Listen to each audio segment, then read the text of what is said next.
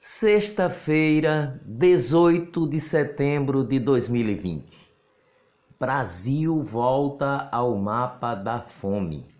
Fome no Brasil atinge mais de 10 milhões de pessoas e mais da metade delas vive no Nordeste, diz o IBGE. Levantamento foi feito entre junho de 2017 e julho de 2018. Mais da metade dos pernambucanos vive em domicílios com insegurança alimentar, completa o IBGE. Olá, eu sou o jornalista Ivan Maurício e estas são as notícias mais importantes do dia. Tudo o que você precisa saber para começar o dia bem informado. Auxílio emergencial Governo federal publicou ontem decreto que regulamenta parcelas de 300 reais. Serão até quatro parcelas, mas número dependerá da data de concessão do benefício. Decreto deixa claro que a ajuda do governo só vai até o dia 31 de dezembro. Para saber mais, clique no link do texto do podcast. Ministro Marco Aurélio Melo, do Supremo Tribunal Federal, suspendeu ontem o inquérito contra o presidente Bolsonaro que apura suposta interferência na Polícia Federal, segundo acusações do ex-ministro da Justiça, Sérgio Moro. Bolsonaro respondeu: Moro não tem que me perguntar nada disse Bolsonaro sobre o inquérito no STF. Sérgio Moro tira registro na Ordem dos Advogados do Brasil, a OAB, e abre escritório em Curitiba. Magistrados do órgão especial do Tribunal Regional Federal da Segunda Região condenaram por 12 votos a um ontem o juiz Marcelo Bretas com pena de censura em decorrência da sua participação em eventos públicos com o presidente Jair Bolsonaro, realizados em fevereiro deste ano no Rio de Janeiro. Com a pena aplicada, Bretas ficará um ano sem poder ser promovido. A Assembleia Legislativa de Santa Catarina abriu processo de impeachment contra o governador Carlos Moisés, do PSL e a vice-governadora Daniela Reiner, acusados de crime de responsabilidade por aumentos aos procuradores do Estado sem autorização da Assembleia Legislativa. Procurador-Geral da República teve resultado positivo para a Covid. Augusto Aras passa bem e está em isolamento, despachando remotamente. Ministério Público Federal determinou que a Polícia Federal investigue o presidente da OAB, Ordem dos Advogados do Brasil, Felipe Santa Cruz, por suposta falsidade ideológica e estelionato. O inquérito foi solicitado a pedido do Instituto Nacional de Advocacia, o INAD, grupo formado por 150 advogados. De acordo com o INAD, Felipe Santa Cruz teria tentado pagar benefício assistencial a um ex-funcionário no valor de 17 mil reais por mês com verba da OAB e teria ainda alterado documento com informações falsas em processo administrativo.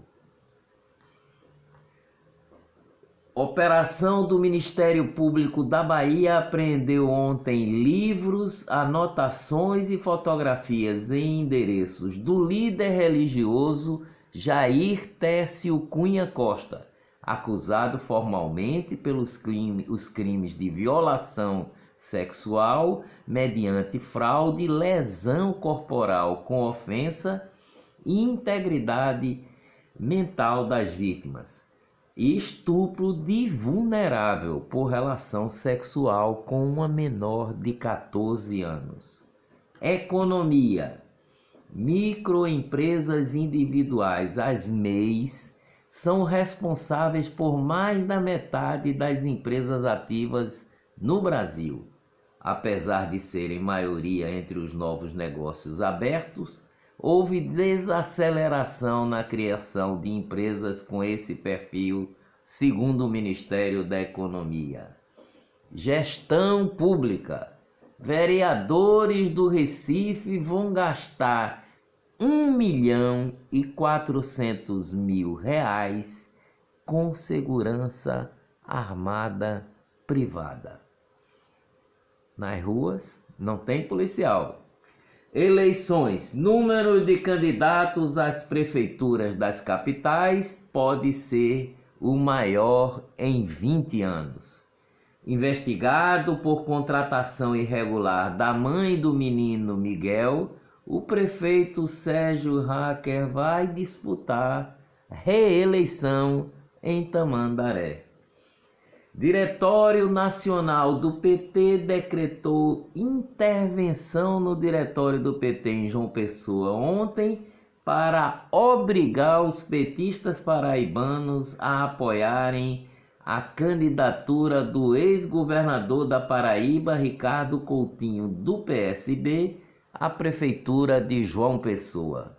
Ricardo Coutinho foi preso em dezembro do ano passado por liderar uma organização criminosa que teria desviado mais de um bilhão em recursos da saúde e da educação por meio de organizações sociais. Desvios de recursos da saúde durante a pandemia. Caso Juvanete, Procuradoria-Geral da República defende que investigação fique com a Polícia Federal. Operação Apneia, que trata da compra sem licitação de 500 respiradores da microempresária Juvanete Barreto Freire pela Prefeitura do Recife, com valores de 11 milhões e 500 mil é o caso dos respiradores de porcos. A Assembleia Legislativa do Rio de Janeiro aprova prosseguimento do impeachment de Wilson Witzel por 24 a 0. O governador é acusado de desvio de recursos durante a pandemia. Faltam remédios nas farmácias do governo de Pernambuco. Pacientes que dependem da farmácia do governo de Pernambuco denunciam falta de remédios de uso regular. Segundo eles, está difícil conseguir medicamentos gratuitos nas unidades da farmácia do estado, nos hospitais Barão de Lucena e Oswaldo Cruz, no Recife. Covid em Pernambuco. Pernambuco registra mais 21 mortes e 757 casos da Covid-19 e totaliza 7.954 óbitos e 139 mil confirmações. 21 mortes confirmadas ontem ocorreram desde o dia 15 de maio 120.891 pacientes foram recuperados da doença em Pernambuco. Pernambuco renova estado de calamidade pública devido à pandemia da Covid-19. O decreto foi publicado no Diário Oficial de ontem e vale por 180 dias mais seis meses de compras e contratos sem licitação. Todo cuidado é pouco.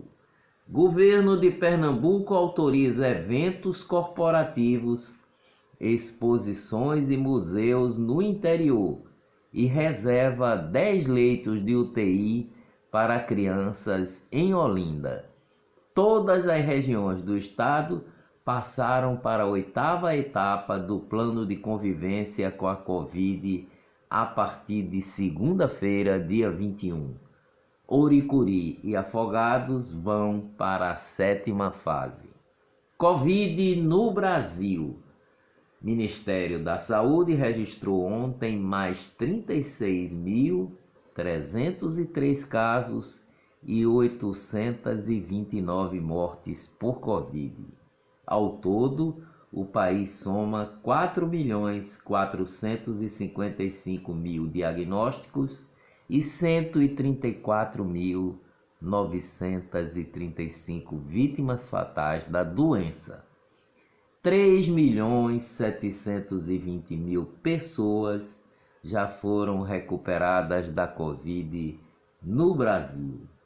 Curvas de mortes estão em queda em 13 estados e no Distrito Federal. Prefeito Bruno Covas autoriza aulas nas universidades e atividades extracurriculares nas escolas de São Paulo. Cidade de São Paulo deve permitir volta em outubro com só 20% dos alunos nas escolas públicas e privadas. Já as universidades, segundo o secretário de Educação, retomam as aulas presenciais com 35% dos alunos. Pediatra Isabela Balalai, da Sociedade de Pediatria do Rio de Janeiro, afirmou que o retorno às aulas presenciais é importante para a saúde mental das crianças. Governo federal zera imposto de importação para vacinas contra a Covid-19. Bienal do Livro de São Paulo, que tinha sido cancelada, terá edição online. Covid no mundo. Mais de 30 milhões de casos do novo coronavírus foram oficialmente registrados no mundo, segundo o balanço da agência de notícias France Press, com base em fontes oficiais. Organização Mundial da Saúde diz que um em cada sete casos de Covid no mundo ocorre em profissionais de saúde. Nova York adia novamente o retorno presencial às escolas. França volta a ter recorde de casos de Covid. França já fechou 81 escolas e 2.100 turmas desde o início do período letivo neste mês de setembro.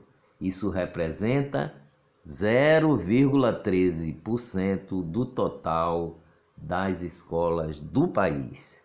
Nada significativo ou alarmante. FIFA, pandemia de Covid custará ao futebol 14 bilhões de dólares em 2020. Batman retoma filmagens após interrupção, interrupção por caso de Covid-19 na equipe. Agora, a boa notícia sobre o combate ao coronavírus. Enem. Professora cria rádio online para incentivar alunos de escola pública. As aulas virtuais em aplicativo ou plataforma de áudio têm sido a solução encontrada pela professora Vanilma Carla Barbosa de Freitas para preparar os alunos dos terceiro anos da Escola de Referência em Ensino Médio Dom Vieira, localizada em Nazaré da Mata, na Mata Norte de Pernambuco, para preparar a turma para o Exame Nacional de Ensino Médio, o Enem. Graduada em Letras, especialista em Linguística aplicada à língua portuguesa, e graduanda em Educação em Direitos Humanos, a professora Vanilma tem utilizado a tecnologia como um aliado para capacitar os alunos sobre como escrever uma boa redação.